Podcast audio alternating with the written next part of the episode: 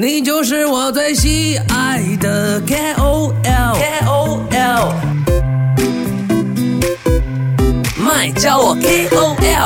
我们有 Produce KOL 的新队长之一，有清新美女 YouTuber 加 Instagramer 小溪。Hello Hello，大家好，麦的听众好，我是小溪。你真的好斯文哦！装了装了，哎，你是少有走清新路线的嘞？小清新吗？对啊，装文青。哎，文青型的 Instagramer，你能够获得这么多的 followers 也真的不容易。我真的很文青吗？哎呀呀，讲了都害羞。你知道吗？谢谢其实哦，通常一般上啦，嗯，我感觉像艳丽型的 Instagramer 会比较容易吸引人去 follow 他们。像我这样子的想法是对的嘛？呃，如果在以前的话，的确确实是对的。嗯但是现在，呃，整个 Instagram 或者是怎么说，整个 social media 来讲的话呢，嗯那个画风也是开始转向比较绿色一点了。OK，就大家会呃，与其说看脸的话，大家是一个比实力的一个时代了，哦就是 content 嗯也是很重要啊。对对对有时候太艳丽的看太多会闷会腻。，OK，明白明白。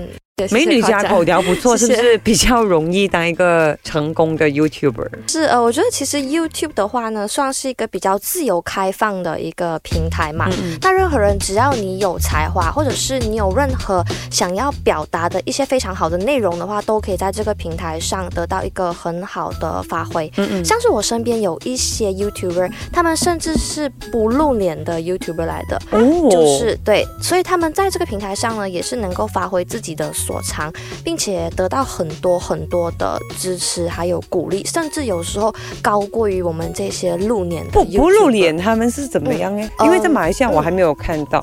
其实有很多非常有名的一些频道啊。嗯是讲解一些冷知识啊，哦或者是世界之最，好像呃最大的山，呃最高的山之类，嗯最凶猛的动物之类的一些频道。哦都是在马来西亚收到非常多的支对对哦，但是其实你不知道他是马来西亚人来的，哦我是之后才慢慢发现，哎，原来这个我时常在看的，竟然是马来西亚的 YouTuber。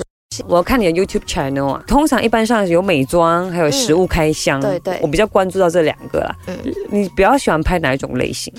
诶，其实我的 YouTube 呃，算是总的来说有四个单元的话呢，其实都是我蛮喜欢的，嗯。就我自己非常喜欢个人生活里头的点滴。嗯、对对，诶，如果真的要选的话，真的很难诶。嗯。呃，可是对于大多数的观众来说，可能是食物开箱类型的影片的话呢，甚至是开箱影片的话呢，会比较受大众的欢迎，哦。就是接受度也会比较高一些。像是不只是食物啊，或者是淘宝开箱、购物开箱、任何的开箱之类的影片。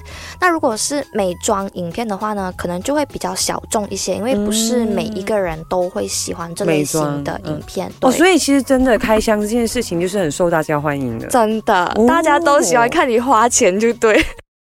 你要不要分享一下影片筹备过程？呃，其实拍摄影片的话呢，你看是只需要十分钟的影片，但是其实他花了几个小时，甚至是几天来做前期的准备还有后置。一共是分为三段，我们是前期还有就是拍摄以及是后期制作的一个部分。前期的话呢，就是你要先想 idea，想 idea 这东西是非常难的一件事情。是要绞尽脑汁。对，尤嗯其是当你做了很久之后，你的 idea 几乎已经被用完了那一种，所以想主题是一个非常考脑力的东西。嗯。再来想完主题之后呢，你就要开始去准备一些一些道具，比如嗯。说我今天可能要拍的是某些食物的开箱影片，嗯。我就要先去把这些食物买回来。哦。之类的。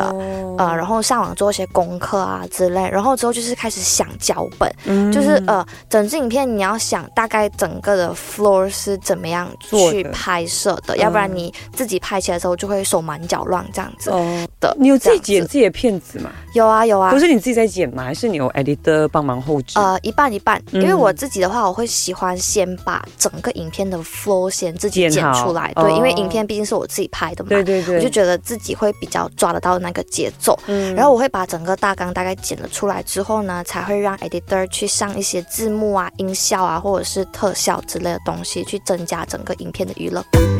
你就是我最喜爱的 KOL KOL，麦叫我 KOL。